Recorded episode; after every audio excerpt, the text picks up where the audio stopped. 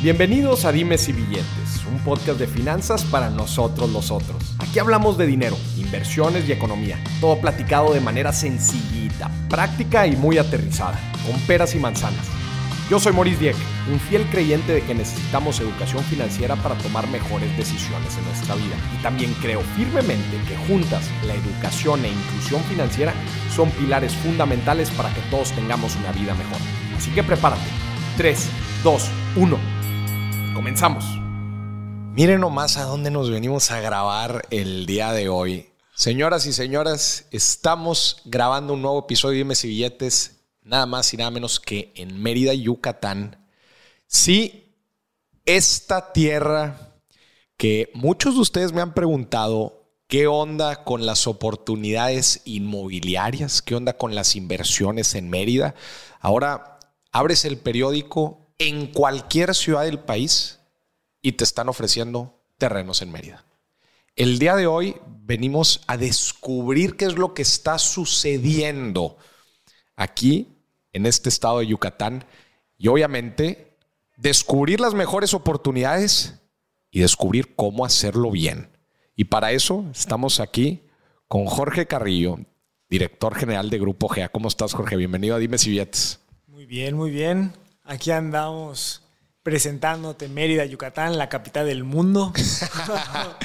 Oye, ¿qué vida es la que sean ustedes aquí? Estoy, estoy impactado. A ver, contexto para la gente. Aterrizamos el día de hoy, yo no conocía Mérida y nos fuimos a echar para empezar unos huevos motuleños, nada más y nada menos donde los hicieron los originales.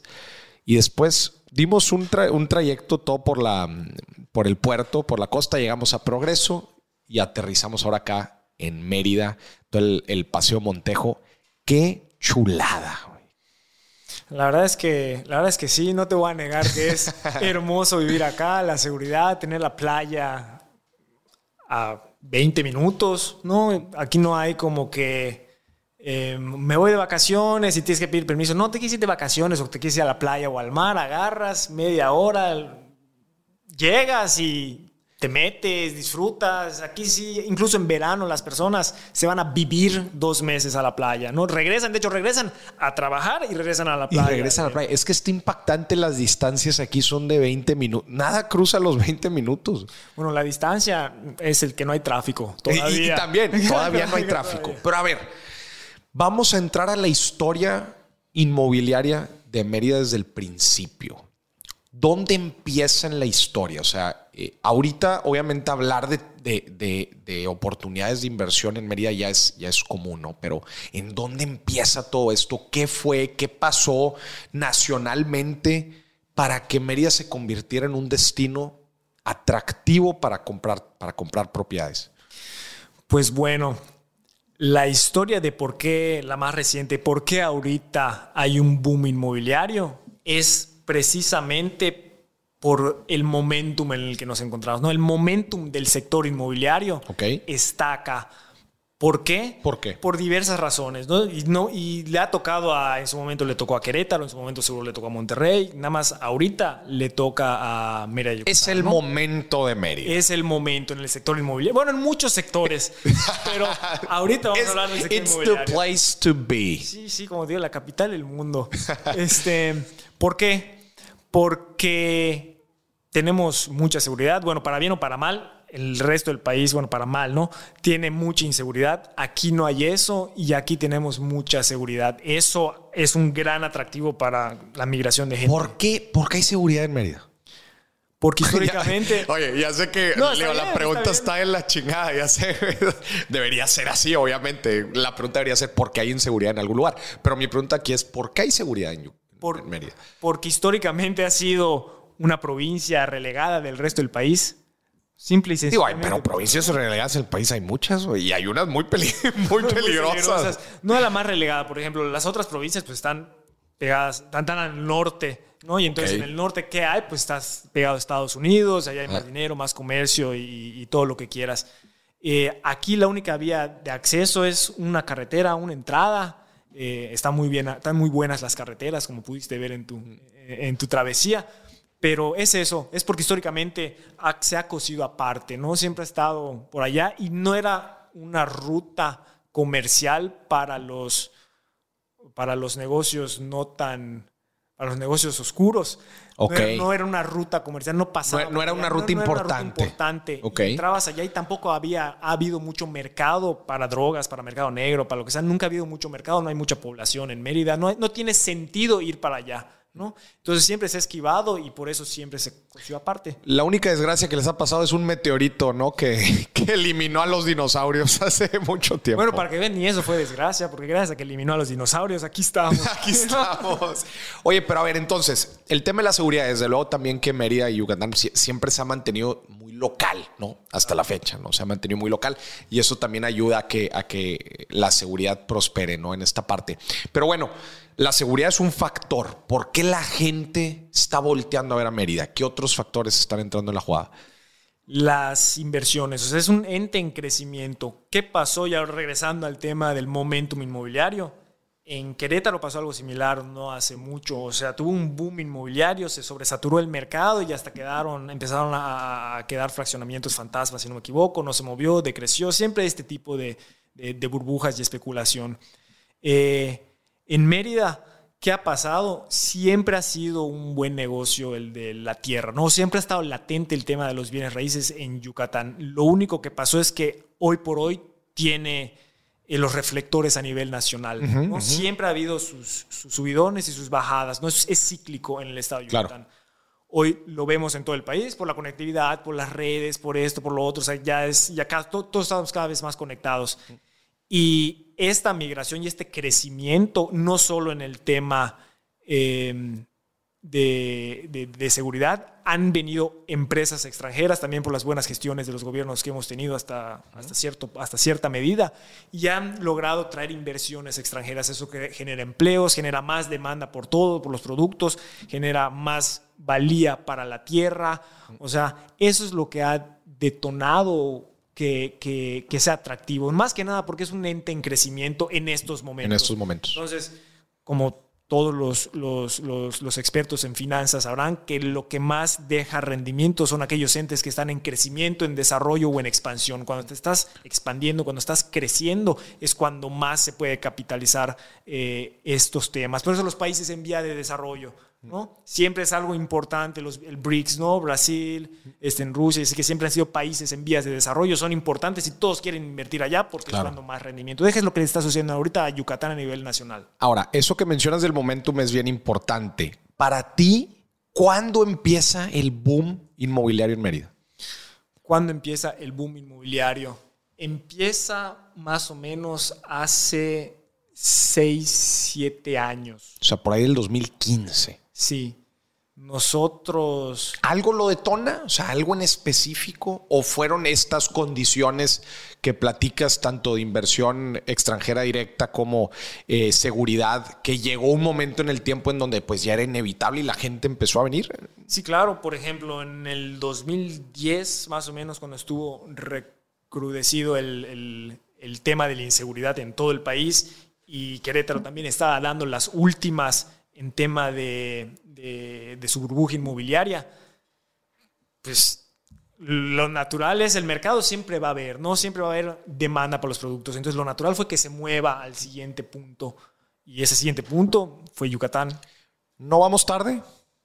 No, no. Es, sí pronosticamos en su momento que no duraría, que duraría como normalmente dura, ¿no? Son ciclos más o menos de 10 años.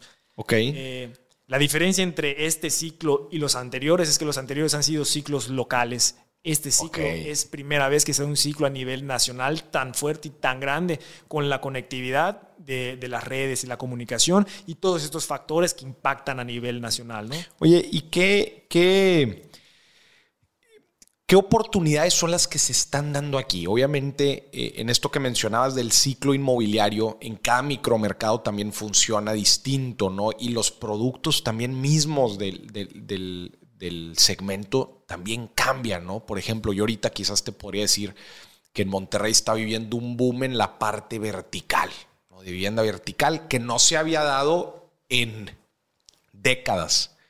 ¿Qué se está dando específicamente aquí en, en, Mérida? Específicamente en el ramo inmobiliario, todo el ramo está explotando. O sea, desde vivienda horizontal, vivienda vertical y toda la gama de tipos de terrenos con diferentes destinos. O sea, todo se está moviendo. Todo. Por eso, por eso, por eso es un boom inmobiliario tan grande que está llamando tanto la atención. A lo mejor en algunos otros estados, eso lo de vivienda, eso lo de verticales, como mencionas. Pero aquí todo lo que sea tierra se está moviendo, ¿no? Em, sí. Y obviamente a, mí cuando empiezo a ver demasiada información, yo me pongo en alerta, ¿no? En modo alerta y digo, a ver, espérame, se me hace raro también que ofrezcan tanto y tanta gente, ¿no? Empiece a ofrecer por todos lados oportunidades. ¿Cómo, ¿Cómo poder discernir bien entre una buena oportunidad y obviamente tener cuidado porque luego también te pueden ofrecer las perlas de la Virgen. Y, pues no, todos empiezan a hablar que las grandes oportunidades están en Mérida y luego puedes terminar metiendo la pata. Sí, claro. ¿Cómo hacerle para que no suceda esto? Son, primero que nada, tener claro qué es lo que quieres, qué estás buscando, porque un error común de, las personas a la hora de, de, invertir o comprar un terreno normalmente no están metidos, metidos en el medio. Claro nada más agarran lo primero que ven y creen que por ser tierra ya va a valer más. No, o sea, tienen sus vocaciones los terrenos, tienen sus tiempos, tienen sus timing. Ahora, eh, habiendo definido eso, qué es lo que buscas, hay que estar pendiente de dos cosas, del timing, como ya mencioné, no, o sea, primero la vocación, luego el timing de cuándo vas a hacer el movimiento y tres, los temas legales. es muy importante revisar que quien te esté vendiendo tenga la facultad de vender, tenga el terreno en su poder, que la cuenta pertenezca a esa misma persona o empresa. O sea, todos, toda esa cadenita tiene que estar muy bien definida y no es nada del otro mundo, es simplemente hacer las cosas como se deben. Entiendo que puede ser difícil para las personas luego, luego ver quién es el propietario y así, pero aquí en Yucatán, afortunadamente el registro público es súper transparente. Cualquier persona entra, pone ciudadanos, pone el tablaje y te aparece todos los movimientos notariales de historias que ha tenido ese predio, ¿no? Entonces, es muy accesible la información para que hacer las cosas bien. El tema es que hay mucho desconocimiento de eso o se van con un asesor que el que más estrellitas vende, les venden espejitos y no indagan un poco, no se van con, entes más profesionales, ¿no? Mm. Eso también, mientras eh, más profesional sea, pues obviamente es un producto más caro. Para ti, ¿cuáles son los el principal gol que le meten a la gente así cuando, cuando va a invertir en, en, en inmuebles? El principal gol que le meten a la gente, para mí, es que les venden un pedazo de tierra que, que no es del que te está vendiendo. Ajá, que te está... Eh, no tiene ni, facultades, ni, tiene la propiedad. No tiene nada. Digo, no necesariamente te va a hacer un fraude, mm. pero hay, es un riesgo comprar de esa manera. Claro. Oye, y, danos un poco del, paso a paso de, lo que debería de ejecutar una persona. Imagínate que esté interesada en invertir en Mérida, ¿no? Ahorita, ahorita nos vamos a, nos vamos a, meter a, a, Grupo GA y todas las oportunidades que tienen. Pero, ¿qué le recomendarías? Es una persona que no conoce, imagínate, vamos a, pintar a este inversionista, es una persona que no conoce Mérida, es una persona que sabe poco de inversiones inmobiliarias, le han platicado de los beneficios, de, cómo pues este, esta clase de activos trae muchos beneficios, tanto de construcción, plusvalía, rentas, etcétera, pero sabe muy poco, ¿no? Y quiere aprender un poco más de todo esto. ¿Cuál para ti sería el paso a paso? Mira, si quiere aprender de estos temas, para eso están estos espacios podcast. Aquí va a aprender de estos temas de entrada. Ahora, si nos vamos el paso a paso, vamos a poner un ejemplo práctico, ¿no? De una persona que quiere invertir en un terreno y quiere que le deje un rendimiento. La vocación es que quiere meter dinero. Pero pongamos el ejemplo de Mérida, ¿no? O sea, una persona que quiere invertir en Mérida y quiere saber cómo hacerlo bien. Claro. Entonces, esa persona ¿Cuál va a ser la vocación? Le estoy poniendo el ejemplo que la vocación es que quiere comprar, quiere esperar un tiempo, que suba de precio y vender y ganar un rendimiento. Esa persona está en la Ciudad de México, no quiere invertir en Mérida. Entonces, esa es su vocación. Normalmente las personas lo ven en redes sociales, los anuncios, ven, ay, terrenos, no sé qué, y entran a checar. Y ven los desarrollos padrísimos y lo ven, hay un montón y lo que tienen que hacer es contactar, primero se van a contactar con un vendedor. ese vendedor habría que ver bien si es de la empresa desarrolladora, si es del desarrollo, si es un broker. O sea, hay que identificar bien quién te está atendiendo, ¿no?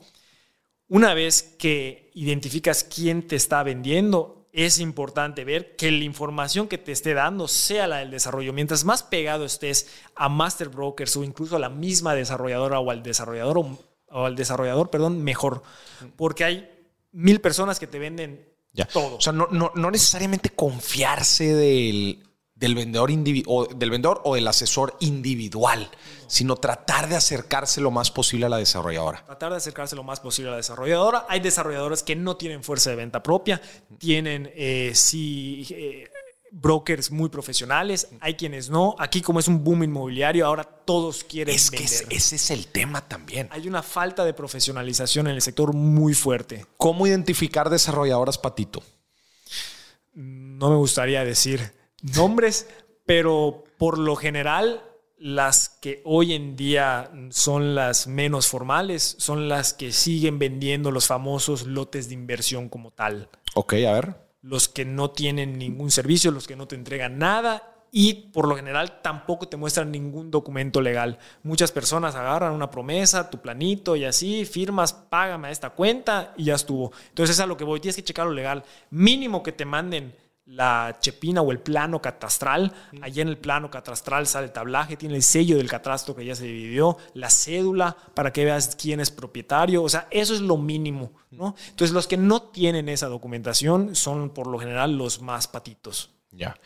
Y, y ojo, porque o sea, el, tema aquí importante es que cuando se empieza a dar eh, un boom inmobiliario, justamente empiezan a salir todas estas, además de los asesores y de los vendedores que normalmente son el primer contacto ¿no? de la gente. Pero entonces nos estás platicando, tratar de acercarse lo más posible a la, desarrolladora, ¿cierto? O al menos poder trazar eh, la relación entre el trazar la relación y, la desarrolladora, ¿no? Digo, no son malos en Grupo GEA los primeros, que será cuatro años de nuestra existencia. Nuestra principal fue fuerza de venta, ha sido venta externa. Nosotros hasta hace poco empezamos a hacer un equipo de ventas interno. Interno.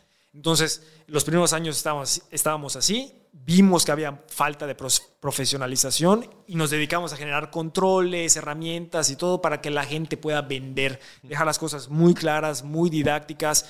Tenemos la información en las páginas web, en nuestro CRM pueden descargar los vendedores los planos con los sellos, pueden descargar toda la información para vender. Entonces, y sí son bastantes inmobiliarias las que tenemos, ¿no? Tenemos en la base de datos 900, las verdaderamente activas son como 200, ¿no? La mayoría está aquí en el estado, pero están en toda la, en toda la república. Entonces, no necesariamente son malos los vendedores, nada más hay que tener esa trazabilidad o ver que, la, que sí tengan información de la desarrolladora, del lote que te están vendiendo, o sea, que sí tengan esa apertura de mostrarte, ¿no? Porque puede ser que te atiendan mucho mejor y den un seguimiento más puntual a alguien especializado en ventas que una desarrolladora que su vocación principal es hacer el negocio y a lo mejor no tiene un buen trato, no tienen vendedores tan prolijos como los otros. Por eso es muy delicado ver eso. Creo que el mejor indicador para, para hacer estas compras es ver quién es el desarrollador, o sea, ver que sea una empresa establecida. Eso es lo mejor que puedes hacer. Independientemente si es un buen vendedor, un mal vendedor o como sea, lo mejor que puedes hacer es ver a la desarrolladora, ver que ya lleve tiempo en el mercado, ver que lleve varios desarrollos vendidos, porque de repente hay muchísimos desarrollador, desarrollos o proyectos que nada más es ese proyecto. No existe nada antes, no va a existir nada después. O no han acabado, o, no o, tienen muchos, pero no han acabado ninguno. O también tienen muchos, muchos en papel los tendrán, porque, Pero, pero sí. Eso es oro molido. ¿Cómo seleccionar una buena, una buena desarrolladora? Oye, y ahorita que estabas hablando de indicadores, platícanos un poco de, históricos de plusvalía, de resultados de inversión dentro aquí de Mérida. Pues es muy, muy variado. Ahorita que estoy más en el, en el, dentro de este sector, veo de todas historias. Casi todas son buenas, pero también hay historias malas, ¿no? En la ciudad de Mérida como tal, la plusvalía oscila entre un 9 y un 12%. Pero estos terrenos no están en la ciudad de, Mérida, o sea, donde tienen mayor plusvalía son las que están en la zona diamante de inversión. Eso no lo hemos platicado, pero es la zona noreste del estado. ¿Qué es la zona de diamante? La zona de diamante de inversión es el crecimiento, es el, el área de mayor crecimiento y plusvalía en tierra del estado. O sea que está. ¿Podrías decir que del país? Me atrevería a decir que sí, en temas de tierra, sí. En temas de tierra, la zona diamante de Mérida es la de mayor plusvalía del país. De Yucatán. De Yucatán. Del estado, porque Mérida es uno de los vértices. Perdón, de la zona sí, sí, sí, correcto, correcto. Está, está dentro. Y a ver, ¿en qué consiste geográficamente? Para que la gente que no, que no sabe sepa específicamente. Es un triángulo. ¿Mm? Está la ciudad de Mérida, es un vértice. El otro vértice es Puerto Progreso. Puerto Progreso. Y el tercer vértice es Puerto Telchac. Telchac. Entonces es un triángulo escaleno. Entonces. ¿Qué, haces acá de, no sé, de Mérida a Progreso? ¿Qué son? 15, 20 minutos. Y luego de Progreso a Telchac. Son Ahí sí es toda la carretera costera. Toda la costera, pero son también qué? Como 40, una hora lo mucho. ¿Y luego de Telchac a Mérida? De Telchac a Mérida, bueno, si te vas por las carreteras, son igual, de hecho, son una hora. Una hora de Telchac a Mérida porque es en diagonal. Ya. Y como 40 lo que está minutos, más cerca, media hora es progreso. Progreso a Telchac, pero lo que es rápido es de progreso a, Mérida. Claro. Entonces, todas las propiedades en esa, en esa región, en esa zona que entran en ese, en ese triángulo. Es donde se está desarrollando mucho, es donde están las mejores oportunidades, pero también es donde están las peores oportunidades. En el sentido de es donde están muchos desarrollos patito. De plano, güey. también hay en ese. También allá, claro. Es como cualquier ente. Cuando hay un crecimiento, cuando hay mucho crecimiento, sí hay, hay economía, hay más, más, más dinero, más negocios, más todo, pero con eso no solo trae lo bueno, trae más delincuencia, más, más delincuencia, más extorsión, más criminalidad. O sea, trae otras cosas consigo y es lo mismo, es lo natural en los mercados. Hay otras zonas en las que otros, hay otros desarrolladores. Eh, con la misma densidad o porcentaje de desarrollos patito, pero esta zona en particular, que es donde todos quieren estar, pues nada más buscan estar por estar y tienen la fortuna de agarrar tierra y pues ven cómo hacer. Entonces, nos platicabas también que era importante como estos fraccionamientos en donde obviamente con todas las eh, garantías que estábamos platicando ahorita, pero pues sí tener algo de certeza en donde estás invirtiendo, ¿no? Y tener mucho cuidado cuando te venden un terreno, quién sabe dónde, este, eh, y no hay, no hay absolutamente nada más, y no te pueden mostrar documentos, no te pueden mostrar garantías, hay que tener cuidado con eso. Claro, sobre todo cuando no te pueden mostrar documentos, ¿no? Em, muchas personas compran ese tipo de terrenos esperando a que el municipio llegue o el gobierno llegue a urbanizar o a hacer algo así. Y la realidad es que esas zonas son muy difíciles de que suceda eso. Es que es, eso, eso también corre mucho en redes sociales, este, que, que justamente que te venden terrenos en zonas, pues que dices, híjole, yo de menso que nunca había venido a Mérida y dices, ¿cómo mi terreno está metido en medio de la nada y quién sabe cuándo va a llegar el desarrollo? Ese es el tipo de, de trucos, ¿no? Que le juegan a la gente. Ahí te va. Que que guarden bien este minuto, porque aquí va a empezar la verdadera explicación y la historia de cómo este tema en los terrenos, famosos terrenos de inversión y todo lo que acontece con, con ellos, ¿no? Cómo ha ido evolucionando y cómo hemos llegado hasta donde estamos. ¿Qué pasa? En algún momento del 2015 se acuña el término de, o se empieza a usar por acá el, el término de terrenos de inversión, ¿no? Y es aquí donde entra mucho el tema de la vocación del terreno, que comento que el cliente debe saber qué es lo que quiere y qué está comprando. Entiendo que también los vendedores, por vender, te dicen, te bajan las perlas de la Virgen, ¿no? Entonces, en, eso, en ese momento, literal, era buscar, un, era, la tierra era manejado como un instrumento de inversión, cuando solo había una o dos empresas haciendo esto. Okay. En la cabeza de estos empresarios era, comprar tierra y como sabemos naturalmente la tierra con el paso del tiempo va agarrando plusvalía, es muy seguro. Entonces se compró un pedazo de tierra en donde sea, no tan lejos, no tan cerca, no necesariamente con servicio, que pueda tener conectividad.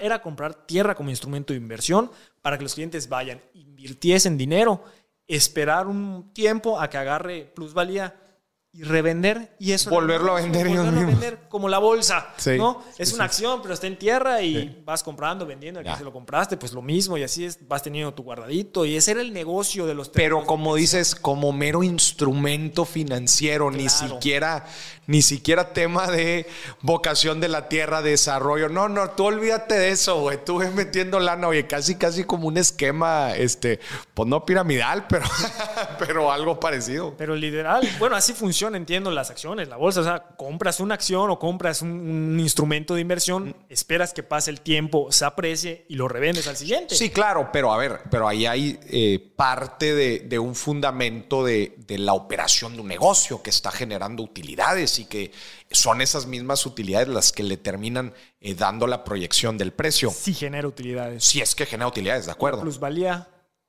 siempre la va a generar. Sí, pero muchas veces puede ser inclusive hasta artificial.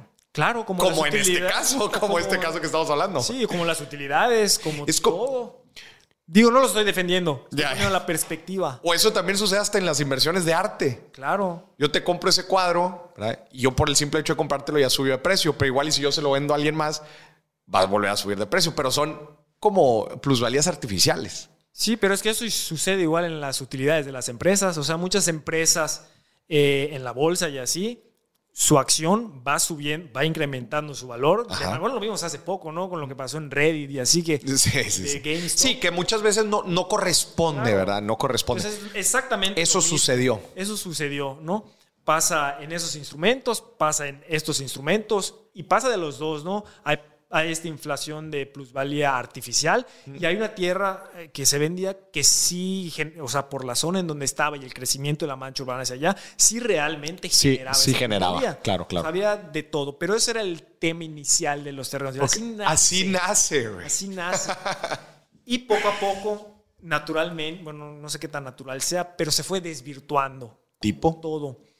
Tipo, pues vieron, o sea, no era un, era un mercado como, no era para todos, era para gente que les supiera más o menos a las inversiones, ¿no? O sea, por ejemplo, ¿cuánto era el monto mínimo de, de inversión? O podría entrarle. Podía entrarle cualquiera, o sea, el, arrancó con montos un poco más elevados, ¿no? Para todos, de 500 mil pesos, 2 millones por allá, y poco a poco, conforme se fue haciendo cada vez más accesible, ¿no? Porque pues, Si quieres- cada quieres ir chico, abarcando ¿no? más- más- mercado. más gente. Entonces se fue haciendo de paguitos, terrenos chiquitos, no sé qué, paguitos, paguitos. y- Ok, Pues así fue como se empezó a desvirtuar ok. todo esto. Antes te vendían una hectárea, dos hectáreas para Ya. invertir. Y pues bueno, esto lo puedo sacar más. Si lo pulverizo y el metro cuadrado le sube un poco más, de todos modos, me- el ticket del producto me va a quedar barato a pesar de que el metro cuadrado está más caro por menor superficie. Sí, claro. Eh, y así fue como se empezó a desvirtuar. O sea, mucha gente empezó a demandar ese producto eh, sin saber lo que venía detrás. Nada más se subieron al tren ¿no? de lo que decían las redes sociales. No dudo que muchas personas en su inicio sí la agarraron eso y sí hicieron buenos negocios de invirtiendo en tierra como tal, sobre todo la- la- la- las personas que son de fuera, que tienen el capital para invertir acá, porque normalmente aquí eh, son, no son tanto los, los terratenientes que tenemos tanto banco patrimonial para hacer estos ejercicios, ¿no? Entonces, así nació, se empezó a desvirtuar, mucha gente empezó a demandar este producto. ¿Qué pasa cuando hay mucha demanda del producto? Una de dos, o suben los precios o alguien hace más oferta, ¿no? Entonces lo que pasó es que se empezó a generar más oferta, pero esa oferta, pero toda esta oferta que se empezó a generar para esta nueva ola Ajá. de, de- de gente que buscaba este, este, este producto, pues no tenía la misma eh, vocación del terreno, o sea, no, de estos, estos nuevos no, no habían agarrado todo el viaje que conllevaba el terreno de inversión como tal y todas estas otras personas que venían a comprar pues tampoco tenían esa misma mentalidad. Claro. Entonces se volvió allá un mix de que todos empezaban a crear este tipo de desarrollos y otras personas empezaban a comprar pues nada más porque vieron. Unos, todos empezaban a copiar lo que veían. Lo que veían. No tenían Pero seguía el mismo modelo de instrumento financiero. ya cuando lo vendían, ya empezaban a prometerte, al principio no, pero luego ya empezaban a prometerte otras cosas, o sea, como eran terrenos, ya no tenían esa mentalidad de instrumento financiero, ya te empezaban a decir, oye, pero pues cuando venga la mancha urbana, y ya O empezaban sea, ya de lo. que va a empezar a vivir. ya, vivir te lo. te- te, enganchaban de otra manera, sí, te apelaban porque era otro, mercado, era otro Claro, claro. Y le estaban vendiendo un producto que era un instrumento de inversión netamente, bueno, malo, regular, se lo estaban vendiendo a personas que a lo mejor estaban buscando esto, pero les vendían otra cosa, le estaban vendiendo, sí, en un futuro cuando pase la, la carretera del municipio acá, que esto va a subir, está creciendo mucho Yucatán, está creciendo Yucatán, está creciendo, pero no te dicen ni, ni para dónde, ni, para dónde, ni, qué, güey. Entonces, así se empezó a desvirtuar todo esto de los terrenos de inversión. Y, y pero, ¿y, dónde acabó? ¿O, sigue la historia o qué? Sigue la historia. Está buena la historia. Entonces, así nace todo este show, ¿no? Entonces, ¿qué pasa? Salen un montón de cuasi empresas, salen un montón de nuevos. Hasta aquí no hemos hablado ni de desarrollo ni de construcción. Aquí es solamente. Terreno en breña. Mera especulación inmobiliaria. ¿Estás de acuerdo? Claro. Estoy de acuerdo. Y bueno, ¿y luego qué sigue, güey? luego qué sigue. Este, pasa todo esto y pues las empresas que estábamos al principio, que empezamos a ver eso, eh, pues decimos, eso no es así, eso no va por allá. ¿Va a llegar a tronar algo? Está, está, terrible, ¿no? Incluso la autoridad pues empezó a poner eh, bastantes regulaciones al respecto, ¿no? Ya no puedes vender si no tienes esto, ya no puedes vender eso en lo otro, que no sé qué, que golpeó mucho al, al, a la industria. Yo en lo personal pues estoy de acuerdo. La verdad es que eso, todas estas regulaciones separan a los niños de los hombres mm. en, este negocio, ¿no? O sea, los que están haciendo las cosas bien o se tienen que ajustar un poco más a lo que, a lo, a lo que pide la, autoridad y los otros, pues, te caen, te multan y no tienen cómo soportar o mm. están viendo que están haciendo otras cosas y pues se va depurando un poco el, el, el, el mercado, ¿no? Entonces, ¿qué pasa? Empezamos a tratar de hacer productos cada vez más terminados, empezamos a migrar y a transicionar. Más reales. Claro. Tangibles. Claro, ya no es como producto de inversión. Vimos que la gente sí quería venir para acá, sí quería tierra, no solo como inversión. o sea, güey, me, me, me, imagino que al principio igual y la gente decía, oye, pues mete tu lana allá en Mérida. Bueno, pues quién sabe qué vaya a pasar, pero tú mete la lana, vas a ganar un rendimiento. Y después empezaron a ver ahora sí el valor del terreno, de ahora sí ya del desarrollo, de, de ya el valor del lugar. Eso fue lo que pasó. Y y para bien o para mal, a muchas personas que compraron sus terrenos de inversión sí tuvieron su rendimiento. O sea, cuando revendían, sí, sí, sí los que revendieron, los que sabían que estaban haciendo, hay otros que ya se quedaron allá y, verán. Pero sí, como dices, empezamos a migrar los desarrollos a temas más tangibles, más reales, se le mete inversión. Ahora sí, no es lo mismo que te vendan un terreno que no puedes accesar, al que mínimo ya tiene una calle. Sí, claro, un fraccionamiento. está, tienes tienes tu acometida tal vez, ¿no? No necesariamente productos 100% terminados para vivir, porque mucha gente sigue buscando el, terreno, nada más el terreno, y a veces no pueden pagar un terreno con todos los servicios y a veces nada más quieren poner su dinero para futurear. Para futurearla. A ver qué, que está bien y sí fue una decisión que tuvimos que hacer muy en un principio, creo que nada más tuvimos en su momento eh, uno o dos productos de inversión hace seis años cuando arrancamos, cuando vimos, apenas empezó a, empezamos a ver que se estaban haciendo las cosas mal, dijimos, nosotros no queremos nada que ver con esto mm. y empezamos a entregar eh, productos más desarrollados. Productos más desarrollados. Entonces, ha sido difícil, sí fue soltar un gran mercado que sigue estando ahí el mercado, sigue generando, sigue gente vendiendo eso y sigue gente comprando eso, pero va a sonar muy, muy, muy eh, cliché, pero sí tenemos muchos valores aquí en, en, Grupo GEA. Así nos preocupamos por, por, esos temas. esa es una distinción bien importante que la gente tiene que conocer, güey. O sea, estos productos de inversión, ¿no? Como eh, muy diferentes, que, que, se basan pues mucho en la especulación de los precios, quizás en el corto, mediano plazo, contra ya un producto más terminado, eh, ya con más eh, desarrollo y más tangible, ¿no? Fuera del otro. Que, que, ojo, que el rendimiento no está peleado, pero sí la... Pues, todo lo demás. Todo lo demás. sí, güey. Sí, terminamos. Fue, fue un reto sacar productos terminados, o sea, ya con regímenes condominales, con calles pavimentadas, con luz, con agua, pues es un, casas club. ¿Qué dices? ¿Es un reto? No, ojo, es un reto hacer eso y competir con terrenos de inversión, porque tienes que lograr los mismos tickets pero ya le metiste una lana, aquí no metes nada. Entonces el reto es, no es tan reto, eso cualquiera lo hace, desarrolladores que hacen fraccionamientos completos. El verdadero reto es desarrollar ese tipo de productos, pero aún así ser lo suficientemente competitivos para que este sector claro, de migre. uno está vendiendo PowerPoints, ¿verdad? Tú estás vendiendo, tú estás vendiendo fraccionamientos. Claro. Y aún así es difícil por los flujos, ¿no?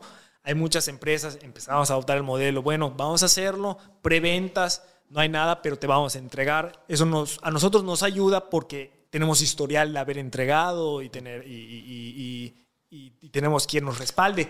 Pero la competencia, bueno, el gobierno están haciendo lo mismo. Pero estoy seguro de, bueno, no quiero decir estoy seguro, pero hay un alto nivel de probabilidad de que no tengan ni siquiera bien sus corridas financieras. A lo mejor están haciendo lo mismo, están copiando. Bueno, te vendo ahorita con el dinero que entre, urbanizo y te entrego. Pero si no hicieron sus corridas financieras. Sí, güey, ¿con qué vas a urbanizar? Es, es, es, es, complicado, ¿no? Es la diferencia entre todo se puede hacer, nada más hay que ser serios. La ventaja que tenemos nosotros, la confianza que, que, que, la gente tiene en nosotros es precisamente por lo que te comentaba de los valores, muchos valores aquí en GEA y que la tierra es nuestra. O sea, a lo mejor no está en, es otra cuenta o a lo mejor es otra sociedad que va en contra de lo que te comenté hace rato, pero toda la tierra es nuestra. La tierra no es suya. un tercero que la estoy comercializando. Entonces, te quiero, te quiero aplaudir por la forma en que explicaste esta parte porque eh, yo sinceramente sí tenía una noción de que algo estaba raro. Obviamente cuando se genera ese tipo de hypes, eh, cuando se genera ese tipo de publicidad, dices, digo, alguien que está metido en el medio, puedes identificar de, hay algo que no, no me he metido lo suficiente, pero puedo identificar que hay algo ahí que no me cuadra tanto. Y creo que tú lo acabas de explicar perfectamente qué es lo que estaba sucediendo. platícanos más a detalle de, Grupo GEA. Eh, ¿Cuánto tiempo llevan? ¿Cuántos desarrollos? Platícanos un poco de las oportunidades que tienen ahorita. Pues llevamos seis años. Seis años Hemos crecido muchísimo en esos seis años gracias a, te digo, a trabajar con base en principios. El core de nuestra organización son principios eh, que contienen valores, ¿no? O sea, el, creciendo juntos es uno de nuestros valores. O sea, nos encanta que todas las personas que estén con nosotros, colaboradores internos, externos, proveedores, la notaría, crezcan con nosotros. Si la empresa crece, te debe ir. Mejor no los que se vayan, claro, los que se vayan alineando a los valores. Puede ser que a lo mejor tu tamaño te, empecemos a quedar grande o así, pero buscamos apoyar, ¿no? Dar coaching empresarial, te apoyamos a crecer, o mira esto, te presentamos estas herramientas, usa nuestra nube corporativa para tus, tu, tu, información, porque nos interesa que crezcas, porque tiene los valores, ¿no? Ahí estás hablando del asesor inmobiliario. En general, en general de cualquier proveedor que trabaje con nosotros ya sea la notaría, ya sea un asesor inmobiliario, ya. sea independiente, ya sea no independiente, el topógrafo. O sea, tratamos de, de si son buenos y si tienen eh, esos valores, tratamos de que crezcan con nosotros. Sí, porque es muy fácil. O sea, a, un, a una persona noble la puedes enseñar a pescar, mm. pero a un pescador no lo puedes enseñar a ser noble. Mm. Entonces, preferimos enseñar a pescar, porque lo otro es muy complejo de, traer, ¿no? eso ha sido algo que nos, que nos ha caracterizado. La tecnología nos ha ayudado muchísimo, la tecnología acelera el crecimiento de, las empresas bien implementada. Eh, nosotros estamos casados con las nubes corporativas, con los eh, Project Management Tools, o sea, eso nos ha ayudado mucho. Tenemos 13 desarrollos, si no me equivoco, vendidos en su totalidad los 13 Ahorita a la venta hay tres que están precisamente dentro de la zona diamante del, diamante.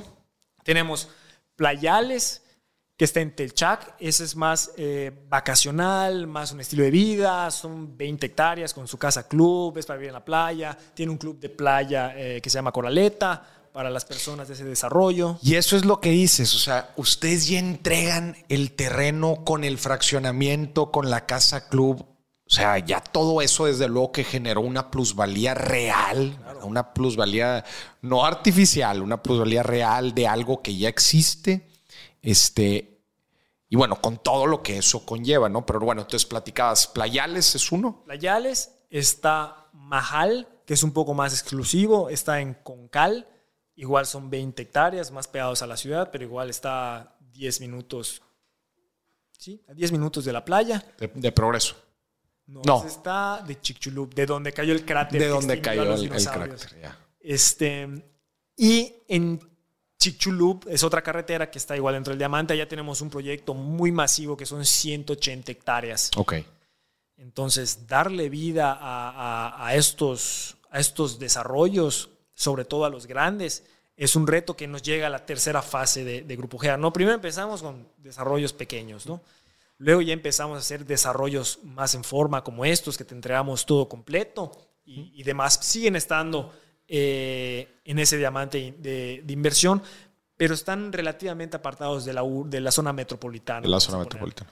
No obstante, teniendo esta visión y teniendo eh, el compromiso y que nos preocupa de verdad darle vida a esas zonas, ahora nosotros mismos tratamos de darle vida a todo lo que estamos trabajando en X o Y zona, ¿no? En cualquiera de las tres zonas donde estemos, ¿no? Entonces tratamos de cierta manera eh, colonizar o posicionarnos en esa zona y hacer desarrollo tras desarrollo tras desarrollo en esa zona para retroalimentar el esfuerzo y la inversión de uno y retroalimentar la plusvalía y tratar en la medida de lo posible, nosotros mismos cumplir con la promesa de valor de la plusvalía. ¿no? Porque hoy por hoy el mercado, con toda esta competitividad, competitividad que ha habido con esos los terrenos, pues ya el cliente da por sentado la plusvalía y la seguridad jurídica, ¿no?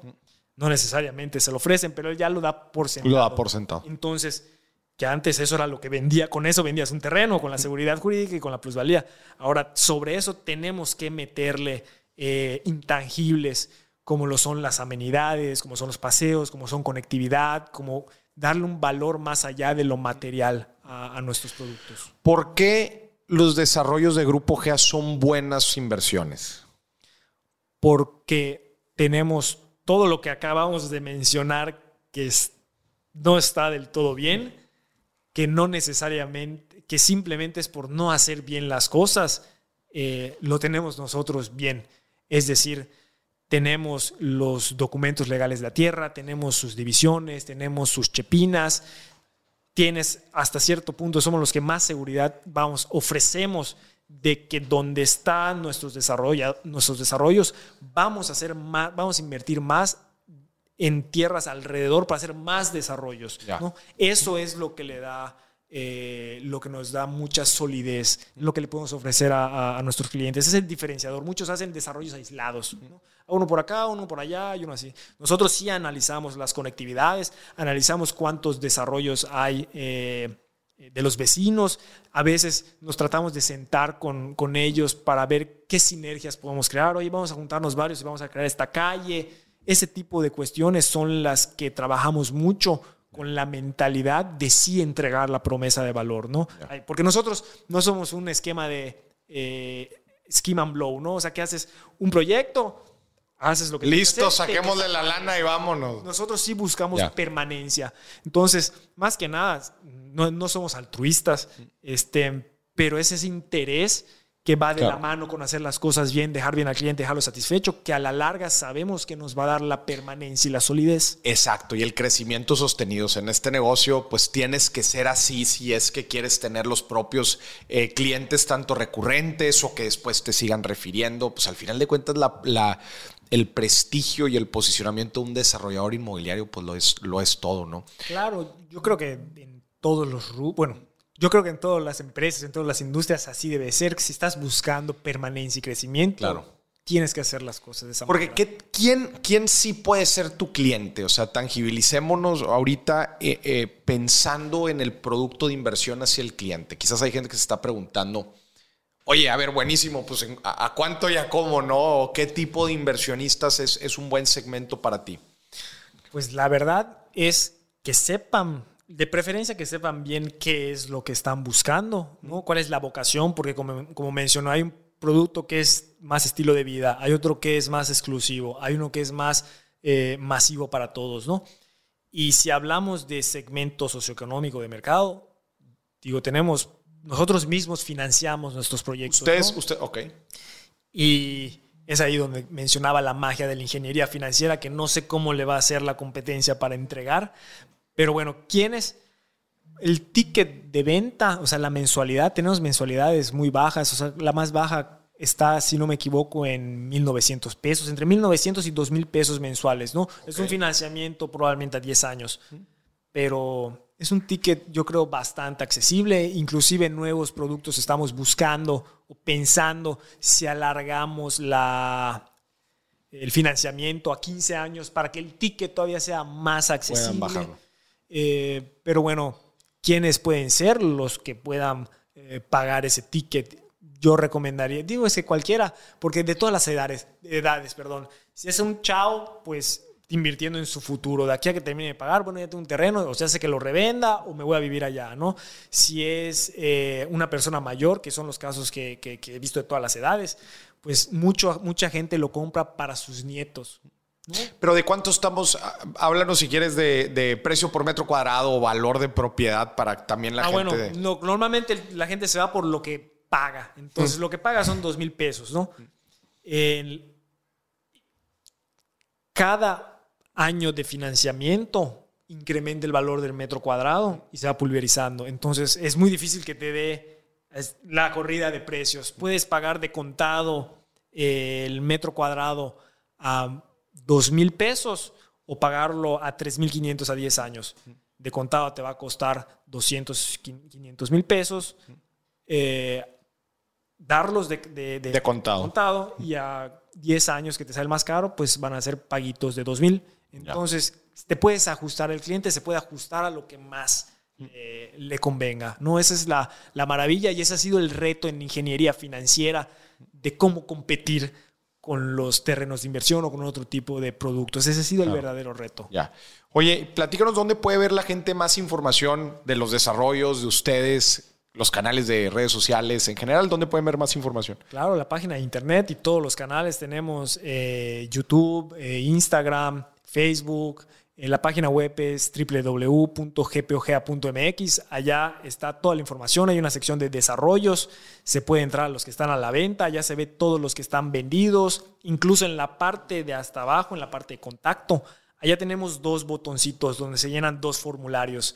Uno es para la gente que quiere comprar terrenos y otra es para la gente que quiere vender los terrenos. Ok. Entonces, si quieres vender nuestros terrenos, que acabamos de abrir eh, oficinas en la Ciudad de México, puedes dar clic allá y llenar un, se llena un formulario, ¿no? Se llena un formulario, nos llega nuestra maquinaria para profesionalizar y captar a las inmobiliarias o gente que quiere ser broker y se le capacita y vende. Y los clientes pues van, llenan su formulario, más o menos qué quieren que busca y se canaliza con un vendedor interno. Y de ahí pues tratamos de saber nuestros asesores internos. Nosotros nos gusta llamarles asesores internos a, nuestro equipo, no vendedores, porque tratamos de asesorarte en qué es lo que quieres. Porque los vendedores son los mercenarios, luego, luego que, sí, sí, vas a poder hacer lo que quieras, cómpralo, papi. Sí, sí, sí. Entonces nuestros asesores sí están casados con la marca, tienen estos mismos valores, saben que si venden algo que no es o dan otro speech de venta, pues eso va a rebotar en toda la empresa, nos va a rebotar en postventa y al final de cuentas le va a rebotar a él, va a repercutir en la imagen de la empresa, ya no va a vender mucho, entonces se da un tiro en el pie. Entonces ese tipo de, personas, ese tipo de lógica tratamos de eh, inculcarle a todo nuestro equipo. A todo el equipo. Y yo también le doy una recomendación a la gente, especialmente en tema inmobiliario, cuando vas a invertir en un lugar que quizás no conoces, en una ciudad donde no conoces, es obligado ir ir, visitar físicamente, ver, a ver dónde está la, vibra, si hace calor o no, cómo está la playa. Es obligado el sensibilizarte del lugar y obviamente ir a ver la obra, el, lugar en donde va a estar el desarrollo, eh, los lugares cercanos. Gente, y, lo, y lo repito una y otra vez, a mí me impacta el tiempo que la gente le dedica a ganar dinero y el poco tiempo que le dedican para saber qué hacer con él o cómo tomar una buena decisión con él. Entonces, vale la pena, paguen su viajecito acá a Mérida, vengan a ver, vengan a las oficinas de Grupo GEA, vean lo preciosa que está la ciudad y todos los alrededores, se van a quedar enamorados y obviamente se van a quedar con ganas de invertir bien. Claro, eso que mencionas es extremadamente importante y un punto que pasé por alto.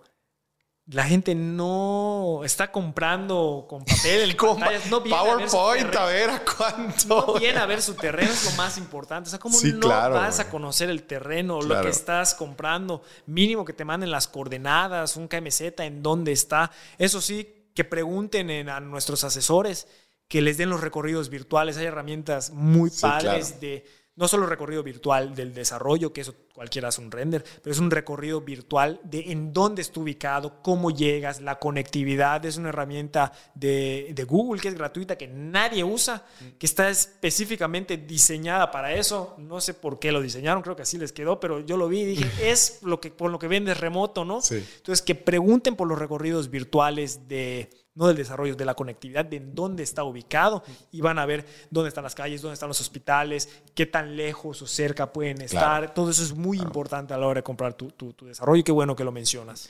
Que, sí, que, que no le vayan a decir misa a la gente, ¿va? porque luego les pueden decir lo que quieran.